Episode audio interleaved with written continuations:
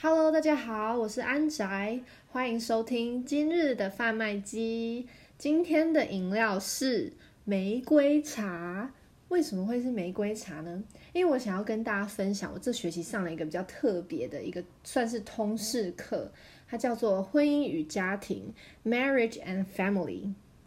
那上这个课呢，一开始我是有一点排斥的，就觉得说他的功课真的好多，每个礼拜呢一定有两个 discussion，就是讨论，然后你要回应两个同学，同时自己也要 po 一篇大概一百五十字左右的呃心小心得这样子。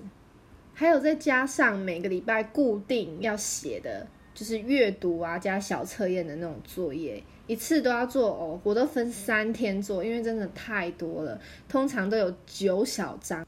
再来呢，这个课也有 paper，要分 research paper 跟 reflection paper。光是 reflection paper 就有四四样，然后就是要你看电影啊、写心得那种感觉。那 research paper 就有点像小论文。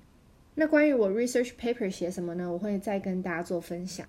那其实我上了这个课，就会觉得它其实不是一个教你方法，比如说遇到婚姻有问题啊，要怎么办啊？交往有问题要怎么办？没有，它没有任何的提供任何的方法，但它就是很多的理论，就还有一些数据，比如说几趴的人这样，几趴那样。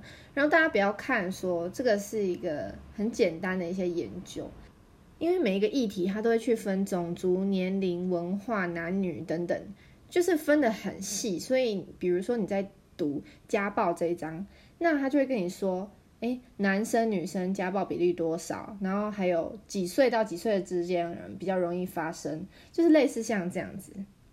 那当然，读这些理论的东西很无聊嘛，所以我觉得对这个课我比较有兴趣的部分，就是说有时候可以跟大家在 discussion 上面哦讨论一下自己的想法之类的。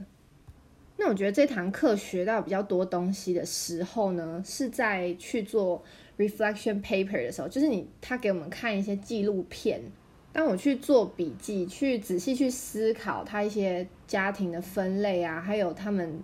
比如说领养家庭啊，一些程序、一些故事，当你真的看到一个案例的时候，你才会比较有感同身受那种感觉。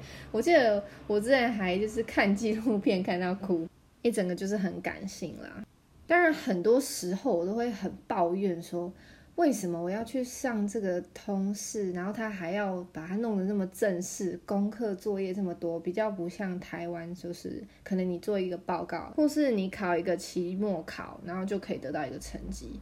上这个课的过程真的让我觉得很漫长，有时候就会觉得说，哎，我学商的，为什么要去了解这方面？可是后来又想说，对啦，你学商，比如说你卖 baby 的东西，或是你卖，呃。情侣的 App，这些通通其实都跟 love 啊、relationship 啊、marriage 啊、family 啊，真的都有关系。所以其实大家就是多多吸收各方面的知识。